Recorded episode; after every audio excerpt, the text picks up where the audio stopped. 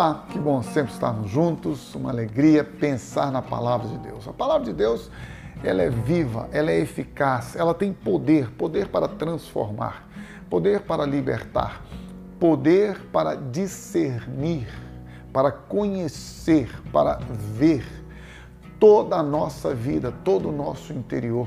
A Bíblia diz em Hebreus capítulo 4, versículos 12 e 13, que todas as coisas estão nuas e patentes aos olhos de Deus. Que a Sua palavra tem o poder de penetrar dentro de nós e fazer com que todos nós estejamos transparentes, totalmente visíveis para Deus. Deus conhece o seu, o meu, o nosso coração. Deus sabe das nossas motivações e intenções.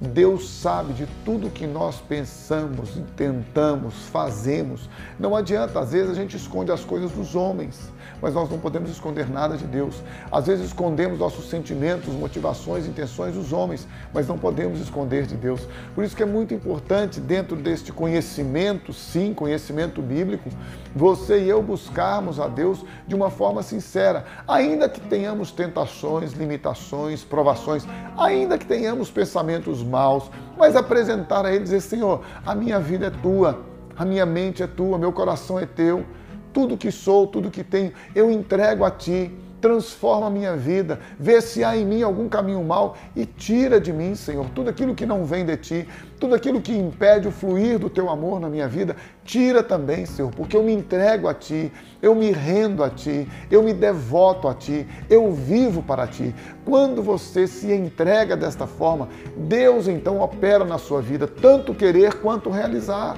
segundo a sua boa vontade, diz a palavra dele. É muito importante que nós possamos viver pela graça. E para viver pela graça, você não precisa de nada a não ser decidir entregar-se a Deus. Uma atitude simples, mas que faz toda a diferença.